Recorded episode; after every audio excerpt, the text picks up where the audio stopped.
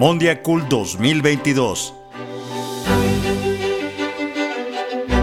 La cultura como bien global común.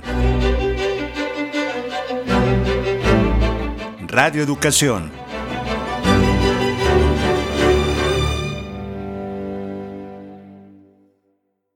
La brecha digital, uno de los temas que se desarrollarán en el Encuentro de las Culturas del Mundo Mondiacult 2022 es el entorno digital y su ausencia en la agenda cultural o las políticas culturales, ya sea por el contexto social, el factor económico o la falta de alcance a las tecnologías y su infraestructura. Como resultado se origina la brecha digital que obstaculiza la creación y producción de bienes culturales. Si bien una sociedad avanza gracias al desarrollo tecnológico, también se consolida por su cultura. El riesgo de alargar la brecha digital recae en la violación del acceso a Internet como derecho humano básico, pues debemos recordar que en 2016 el Consejo de Derechos Humanos de las Naciones Unidas aprobó una resolución para la promoción, protección y el disfrute de los derechos humanos en Internet. Por lo tanto, el acceso a Internet facilita enormes oportunidades para la educación asequible e inclusiva a nivel mundial, cuyo potencial acelera el progreso humano. De ahí la importancia de que los países desarrollen estrategias para que las tecnologías como la inteligencia artificial se integran a la cultura, a fin de evitar la saturación de la llamada hegemonía en la difusión y consumo cultural promovido por las grandes compañías. Peter Marbach, especialista en análisis de redes sociales, diseño e impacto de las recomendaciones de algoritmos en la estructura social, señala sobre el tema. Escuchemos la traducción. El impacto de estos algoritmos de recomendación tienen que ver con el contenido que recomiendan, pero hay impactos también en los niveles más fundamentales de la comunidad, el flujo de el contenido, el comportamiento de los usuarios y esto cada vez se va volviendo más uniforme y más predecible, pero también hay un impacto sobre las normas, valores que también se pueden volver más uniformes y esto se puede ver como resultado de los algoritmos de recomendación. Entonces la cultura se vuelve menos rica y menos dinámica. Hay que tener presente que los datos arrojados por la inteligencia artificial y las tecnologías digitales pueden tener sesgos discriminatorios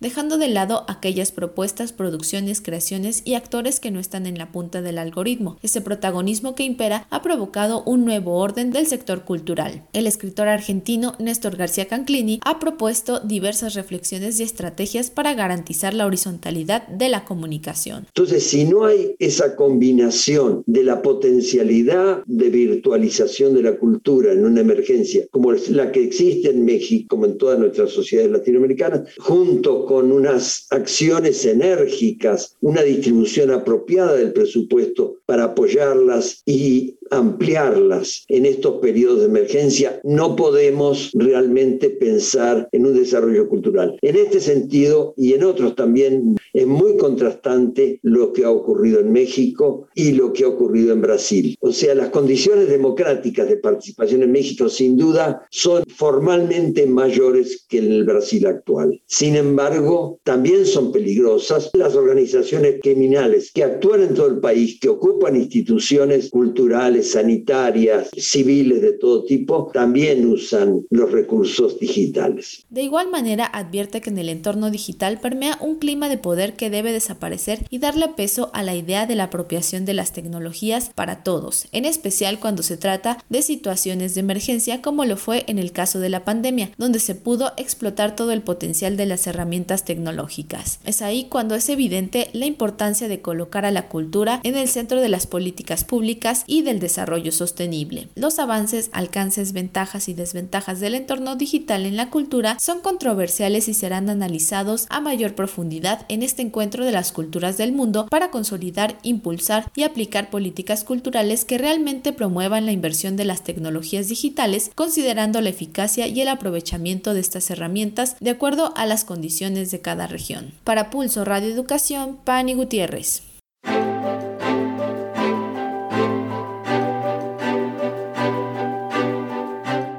Mondiacult 2022. La cultura como bien global común. Radio Educación